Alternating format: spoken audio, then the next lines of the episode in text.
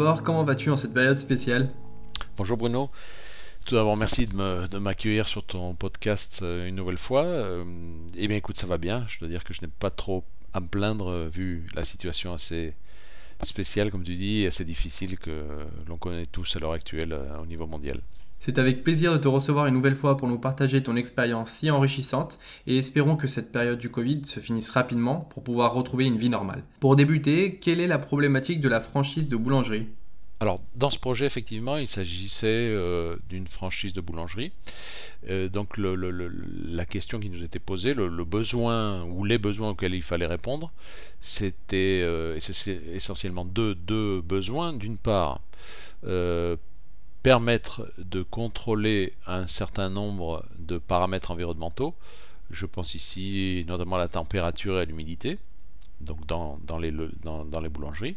Et d'autre part, mettre en place un, système de contrôle d'accès euh, des employés de ces boulangeries euh, à travers euh, les arrière-boutiques. Donc c'était clair, on va dire. Euh, c'était a priori un projet assez abordable euh, technique, techniquement, puisque on a, on a, je pensais, j'ai tout de suite pensé à un certain nombre de solutions euh, dès le départ que nous avons finalement mises en place. Et quelle est la proposition pour répondre à cette demande de contrôle d'accès? Alors en ce qui concerne concrètement le contrôle d'accès, j'ai tout de suite pensé évidemment à une serrure connectée mais euh, donc là, on a bien sûr plusieurs, euh, plusieurs options. J'avais pensé dès le départ, pourquoi pas à une, euh, puisqu'on allait être dans un environnement, dans un écosystème Z-Wave, à une serrure d'analogue. J'avais également pensé à une serrure Nuki. C'est finalement la serrure qu'on a retenue, cette dernière. Mais c'était pas suffisant parce que il s'agissait pas uniquement de pouvoir ouvrir la serrure avec une application, ce qui n'était pas pratique dans ce cas-là. Bien sûr, il fallait éviter l'usage des clés, euh, mais euh, euh, il fallait également envisager un système qui nous permettrait non seulement d'ouvrir cette serrure avec une interface qu'il fallait imaginer, mais également faire un véritable contrôle d'accès, c'est-à-dire de savoir quand les employés arrivent, euh, ce qui nous permettait non seulement, donc, comme je le disais, d'ouvrir la serrure, mais de faire un contrôle de présence. Donc pour ça, euh, on a utilisé un, système qui n'est pas, bien que là, bien sûr, le projet, le projet a été envisagé en, écosystème Z-Wave, euh, bien qu'il ne s'agissait pas d'un système Z-Wave pour son contrôle d'accès, on a utilisé un lecteur de hmm, un lecteur de multifonction, on va dire, en extérieur, c'est-à-dire un lecteur d'empreintes digitales, d'une part, qui fait également lecteur de carte et lecteur de badge. D'accord?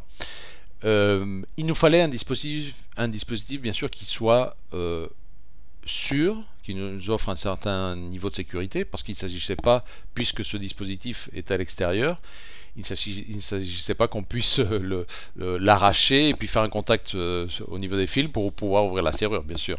Donc on a eu recours à un système, bon il y a plusieurs marques, je ne veux pas citer des marques ici, mais il y a plusieurs marques qui font ça, qui sont spécialisées dans les contrôles d'accès.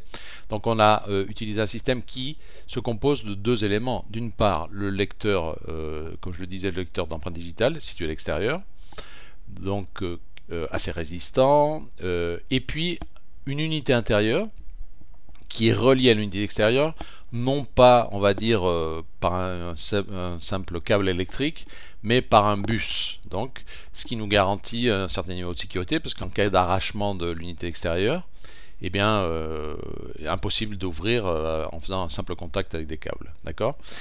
Et puis, donc, cette unité, l'unité intérieure, à son tour, nous offre une série de sorties à travers des relais. Et donc là, il était assez simple de connecter dans, notre cas un smart implant Fibaro qui, euh, d'une certaine manière, nous permet de transformer ce dispositif en un dispositif Z-Wave.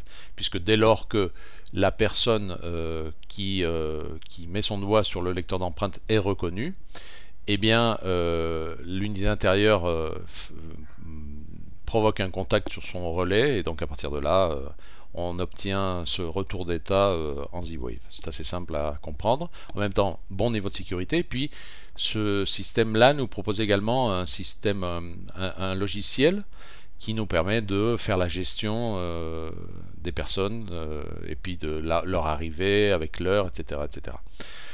Donc c'est comme ça qu'on a résolu cette question des accès. Et puis, une fois que tout ça été intégré dans le système domotique, bien, bien sûr, il était assez simple de faire, euh, de créer des scénarios pour pouvoir euh, ouvrir la serrure euh, connectée lorsque une empreinte digitale est reconnue automatiquement. Je pense que c'est assez simple à comprendre. Donc, en fait, l'enjeu ici était de, pouvoir intégrer un système d'accès hmm, offrant un certain niveau de sécurité et que l'on puisse intégrer euh, dans notre système, dans notre écosystème Z-Wave, bien qu'il ne s'agissait pas à proprement parler d'un périphérique Z-Wave. Qu'as-tu proposé pour le contrôle des conditions environnementales? Alors pour ce qui est des, des conditions euh, environnementales, bien, on a bien sûr euh, en Z-Wave, puisqu'on est en Z-Wave, on a continué en Z-Wave, là dans cette installation, c'était logique. Donc là, pas de problème, on a un certain nombre de possibilités de différents périphériques euh, pour les mesures de température, d'humidité. Euh, dans ce cas, on a même testé euh, un certain dispositif de la marque MCO Home que je peut-être vous connaissez, toi tu dois connaître évidemment Bruno, qui est un... bon, ils ont différents périphériques, ils en ont un notamment assez intéressant qui, est, euh, qui nous permet de connaître euh, la qualité euh, de l'air. Donc il mesure le CO2 et la température, l'humidité, puis un certain nombre, même les particules. Donc on a testé dans cette, dans cette installation ce dispositif qui nous a donné d'assez bons résultats. Et puis, euh, mais sinon, euh, pour la température, ben, on utilise des sondes qui sont assez précises, euh, généralement connectées à des smart implants également, qui est un dispositif assez versatile et puis multifonction. Donc là, dans ce cas-là, on l'utilisait pour ça, avec de, très bons résultats. Et donc, rien à ajouter là-dessus, c'est assez simple et puis c'est très efficace, réellement. Et quelle solution domotique as-tu retenu pour centraliser les informations et pourquoi? Alors la solution domotique que nous avons retenue dans ce cas, c'est JDOM. Euh, c'était assez clair depuis le début. Euh, pourquoi? Pour, plusieurs raisons. D'abord euh, on va dire, mm, de par les atouts intrinsèques de JDOM, et notamment je, pense à sa non-dépendance du cloud, puisque là, dans ce projet, il est important que l'on puisse que l'on puisse accéder à la boulangerie, à l'arrière-boutique, même en cas de, de, problème de connexion Internet. Donc c'était clair dans ce cas. Euh, J'avais également euh, une, demande de personnalisation de l'interface, donc euh, JDOM me permettait de, de, répondre assez facilement à cette demande. Et puis finalement, euh, par le biais d'autres projets, j'avais l'expérience sur en ce qui concerne l'intégration de ces différents éléments, donc je savais que je, je n'aurais aucun problème, et donc j'ai pas vraiment hésité, et je savais que c'était du JDOM dans ce cas. Et donc euh, voilà, on, est parti sur Digidom et puis très, très satisfait du résultat. Selon toi, quel pourrait être le coût global pour bénéficier de ces solutions? Alors pour ce qui est du coût, sans, rentrer dans les détails, euh, je peux dire qu'au niveau du matériel, on est autour de, on va dire, 1200 euros à peu près. Euh, je veux dire, en ce qui concerne les éléments vraiment essentiels de ce, de ce système domotique. Donc je pense à la box domotique, je pense également à la serrure, je pense à ce dispositif de contrôle d'accès dont je parlais. Et puis euh, après, bon, quelques périphériques euh, Z-Wave, je l'ai dit tout à l'heure, notamment des smart implants, et puis des sondes qui sont relativement peu onéreuses. Donc on, en est à ce niveau-là à peu près au niveau du matériel, euh, sans parler bien sûr de tout ce qui concerne à proprement parler l'ingénierie, on peut dire, c'est-à-dire le, le travail de programmation et, d'installation. Est-il possible de faire évoluer l'installation par la suite en conservant l'existant? Oui, tout à fait. Bien sûr, il est possible de faire évoluer facilement euh, cette, euh, cette, installation, puisque justement, on est dans un système... Euh, d'abord, on est dans un écosystème Z-Wave, donc on a beaucoup de possibilités. si on veut rajouter des éléments, des périphériques qui nous donneraient d'autres fonctionnalités, c'est très facile. En plus, on est sur de JDOM, donc on a de grandes possibilités pour rajouter d'autres protocoles. Et c'est d'ailleurs une des pistes qu'on envisage. donc éventuellement, je ne sais pas ce qu'on fera à l'avenir, mais éventuellement on pourrait passer, je le disais tout à l'heure, sur du Zigbee notamment. Ça pourrait être intéressant sur certains éléments. Euh, pour une question de coût notamment, hein, sur des, éléments qui soient assez fiables et puis euh, euh, notamment pour le, relevé de température, c'est des choses qu'on va, qu'on va tester. Et quels seraient les axes d'évolution pertinents selon toi? Ben Justement, donc les axes d'évolution, ce sera on verra, on verra comment ça évolue. Euh, ça pourrait être, bien sûr, on en a plein euh, en tête. Je pense notamment à la gestion des éclairages, bien sûr, puisque dans un, dans un magasin, dans une boutique, y a un certain nombre d'éclairages. Euh, gérer automatiquement les éclairages, c'est très intéressant. Alors, il faudra qu'on puisse convaincre, qu'on puisse convaincre les, les, propriétaires de cette franchise, mais je pense que ça ne sera pas très compliqué une fois qu'on aura ils auront vu comment, comment évolue la première installation. Alors bien sûr, euh, voilà, je pense notamment à ça, je pense à la gestion euh, euh, de la climatisation qui est importante ici en Espagne, pense à toutes ces choses-là bien sûr.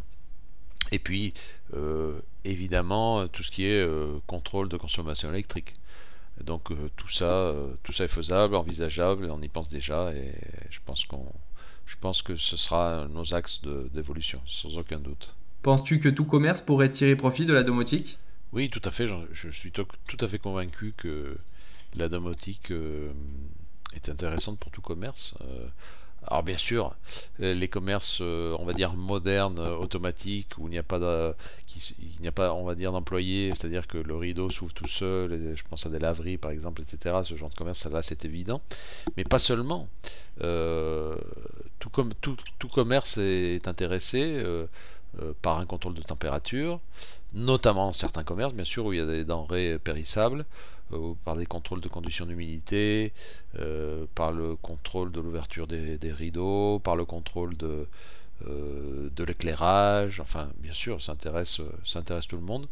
Aujourd'hui, on est à un niveau de maturité dans, la domotique sans fil et un niveau de maturité, un niveau de, de stabilité, on va dire, de, euh, qui, est, qui, est, qui est parfait et, qui nous permet de faire tout ça à des coûts réellement très, euh, très réduits. Donc bien sûr, ça intéresse, je pense, euh, enfin j'ai aucun doute là-dessus, ça intéresse tout le monde. As-tu prévu d'accompagner d'autres projets similaires dans le futur?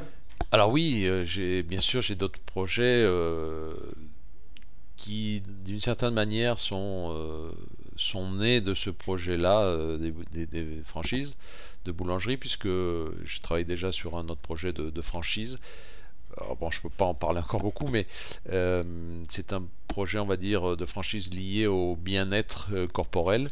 Et là, c'est un projet très très intéressant également, puisque là, il s'agit réellement d'un contrôle des conditions environnementales, mais très très poussé et très précis. Et donc on procède euh, assez, euh, d'une façon assez euh, similaire. sauf que, comme je le disais, ben, c'est des, mesures de température, d'humidité, de CO2, de pression atmosphérique, très très précis, très très poussés, donc qui nous obligent à, utiliser ben, des périphériques très précis et puis également des, actionneurs pour pouvoir euh, compenser des, des pressions, par exemple, etc. Ce genre de choses. Alors, je peux pas en parler dans le détail pour l'instant, mais voilà, c'est ce genre de projets qui sont, pour moi, très très motivants, très très intéressants, puisque ce sont des défis à relever, et puis euh, avec tous les, toutes les solutions qu'on a à l'heure actuelle, euh, au niveau des technologies sans fil, et puis notamment avec du JDOM, bah, ça nous permet de de résoudre tous ces, toutes ces problématiques euh, sans, sans, grand problème et de façon, euh, comme je disais, assez précise. Et euh, voilà, c'est sur quoi je travaille actuellement. Et pour finir, comment faire appel à tes services d'accompagnement? Alors, vous pouvez me retrouver notamment sur mon site professionnel pr-domotica.es. C'est un site en espagnol, puisque moi je suis en Espagne, j'exerce en Espagne. Mais voilà, mon, mail est à votre disposition. Je dois dire que j'ai de plus en plus de, Français qui sont expatriés en Espagne et qui m'écrivent pour, des collaborations. Donc je suis ouvert, bien sûr. Je serais ravi de vous répondre. Merci Bruno pour ton invitation et puis à très bientôt. Eh bien merci beaucoup pour cette nouvelle participation. Très bonne continuation et à très bientôt.